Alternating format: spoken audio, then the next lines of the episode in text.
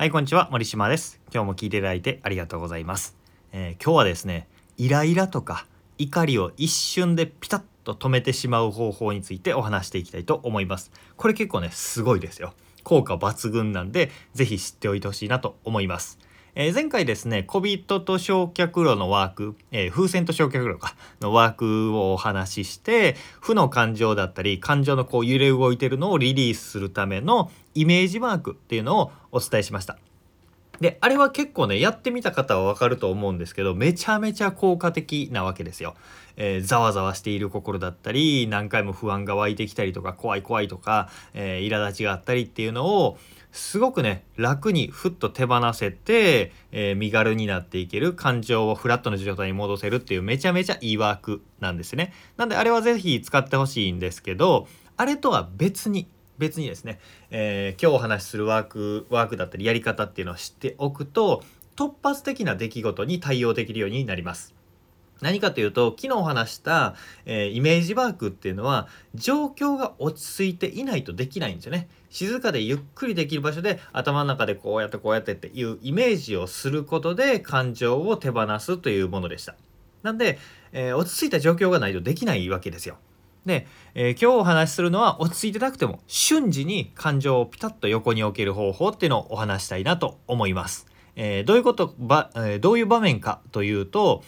口をついて悪口とか悪態がうって出そうな時あれってタイムラグあるじゃないですか。うわなんかいらんこと言いそうって言いながらこう言っちゃうとか あのカッとなってしまって怒りが頭にぐーっと上ってきてうわっと行動しちゃったり言葉を言っちゃったり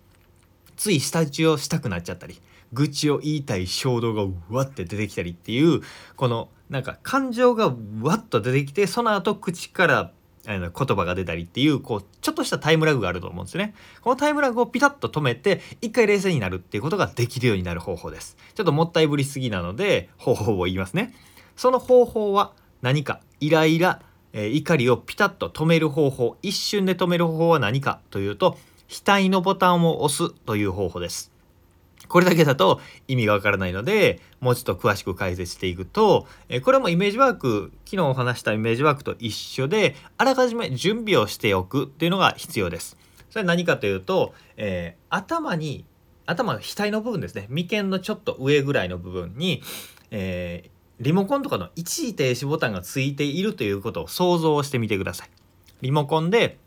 えー横向きの三角ボタンが再生、えー赤い丸が録音とか録画じゃないですか。で四角の黒いものが、えー停止っていうボタンがあると思うんですよ。で一時停止は日本線の何マークっていうんですかね一時停止マークがあるじゃないですか。あれが額にピタッとついているってことをまず想像してみてください。なんかちょっとシュールな絵ですけど自分の頭の額の部分に一時停止ボタンがあります。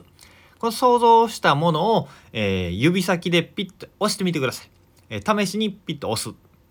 ピッと押す。で押した時に思考が一旦ピッて一時停止されるというイメージを持ってピッてやってください。で、えーどんな格好かというと「ドラゴンボール」の主人公の孫悟空が瞬間移動する時に額にピッてやるんですけどそんな感じです。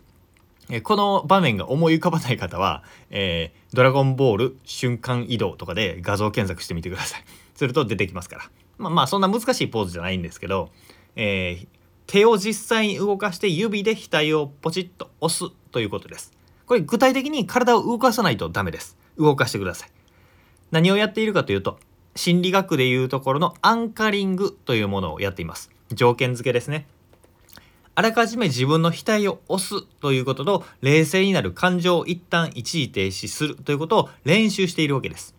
パブロフの犬とか聞いたことあると思うんですけどあれは鈴が鳴るとよだれがバッて出るみたいな え食欲が出るっていうのを何回もやると条件付けされるっていうのを自分で作るようなものですねアンカリングっていうのは。でこの準備とイメージをしておくと次に突発的にイラってきたりとか向かってきたりとかに、えー頭をピッて押すと感情をねびっくりするぐらい横に置けます。本当に横に置くっていう感じです。それは置いといてみたいなことが一瞬でできるんですよ。で、えー感情的な時って僕らって自覚的か無自覚的かは別にして自分自身で感情を増幅させちゃってるっていう場合が多いんですよね。ムカムカってこいつえー、ひどいやつだひどいやつに違いないみたいな感じで、だってこういうとこがみたいな感じで、自分の感情を正当化する情報を集めて、どんどん相手を悪者にしたりするわけですよ。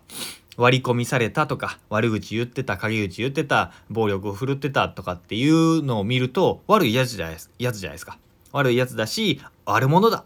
この人はひどいやつに違いない。だから、えー、叱らなければ悪態を使わなければっていうふうに自分でこう感情が高ぶってそれがこうポロッと口に出ちゃったり行動に出ちゃったりするわけです。なんですけどそういう時って本当にね、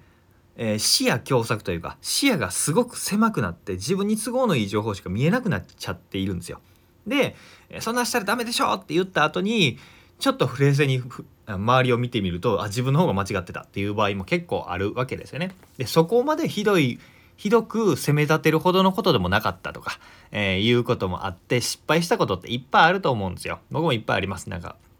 イラッときちゃって相手を裁くような気持ちで怒ってしまってそこまで言うことないんじゃないってたしなめられるみたいなことは何度も何度もあったんですよ。すごく、うん、自分独りよがりな正義感を振りかざすっていうこともあってそういうことでね結局いい結果にならないっていう風になるんですよね。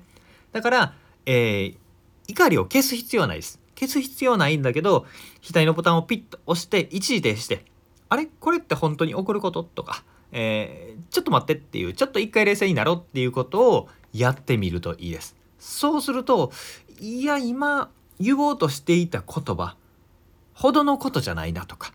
まあ、この人にもいろいろあるんだなとかっていうのが冷静に考えられます。それってね結局、えー、攻撃すると攻撃し返されますから復讐されますから結局ねデメリットが大きいんですよね怒りをぶつけるのって。なんでイラッとした時ムカついた時っていうのはピッとピッと一時停止ボタンを押すっていうのをやってみてください。これを練習して実践をすると自分が自分を怒らせている怒りを自分で勝手に増幅させているんだっていうことにも大きく気づけます。これを気づくことで自分の感情をコントロールする。コントロールするっていうとなんか変ですけど自分が望むように自分を動かすことができるようになるっていう風になっていくのでこの一瞬の気の迷いで人をわって攻撃してしまうってなると大事な人を傷つけてしまったりとかえー、大切だった関係を壊してしまったりってするのでそれってすごいねもったいないので、えー、その時に変なこと言ってしまったりとか一時の感情でわっとなっちゃわないために、えー、額の一時停止ボタンをピッと押す。ピッてね合言葉はピッて感じです、えー、それをぜひ活用してみてください。ぜひねこれを聞きながら練習額に指をピッ動かす。この練習をしてみてください。で日々次会った時にそれを思い出してやる。っていうことをぜひね、やってみてほしいなと思います。これ本当にね、効果抜群なので、やってみてほしいなと思います。えー、今日も聞いていただいてありがとうございました。森島でした。ではまた。